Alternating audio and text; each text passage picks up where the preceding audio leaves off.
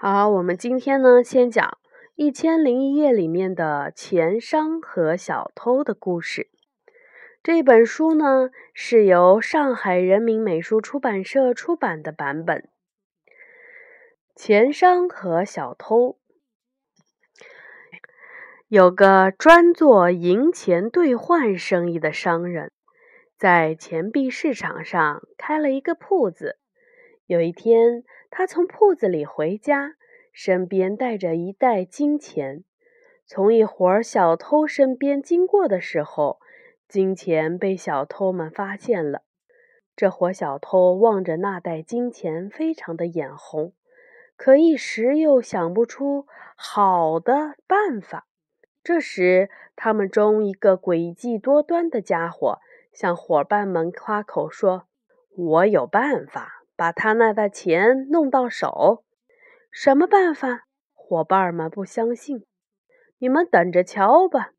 这家伙显得胸有成竹，随后便跟踪钱商去了。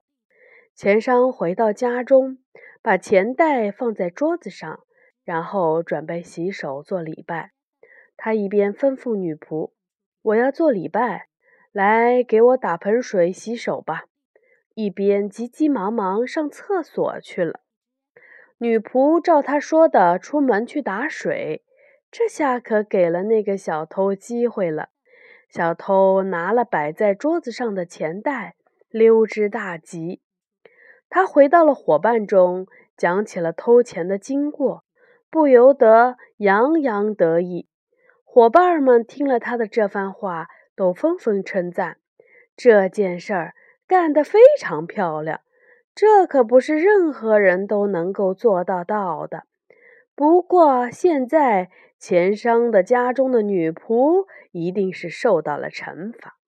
你想，那个商人发现钱袋不见了，必定认为是女仆拿走了，所以你做的这件事情就不完美了。你要能拯救那个女仆。使他免除嫌疑，不被惩罚，那才是算得上好汉。道义有道，我一定会拯救那个女仆，不让她受冤枉。小偷又跑回了钱商家的门前，他侧耳一听，女仆果然被主人鞭挞的悲哀哭泣，悲惨不已。他使劲的敲门，商人问：“谁呀？”我呀，您铺子隔壁那家的仆人。小偷随口撒谎道：“钱商开了门，有什么事儿吗？”我家主人向您致意。他说：“您怎么这样粗心？怎么会把这一袋金钱扔在铺子门前呢？幸亏我家主人发现，替您收了起来。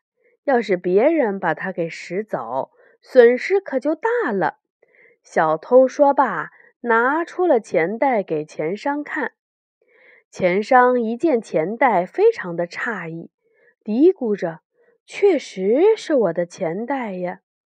您得给我家主人写张收据，并盖上私章。”小偷故作镇静：“不然，我恐怕主人会怀疑我没有把钱交给您呢。”钱商当然深信不疑。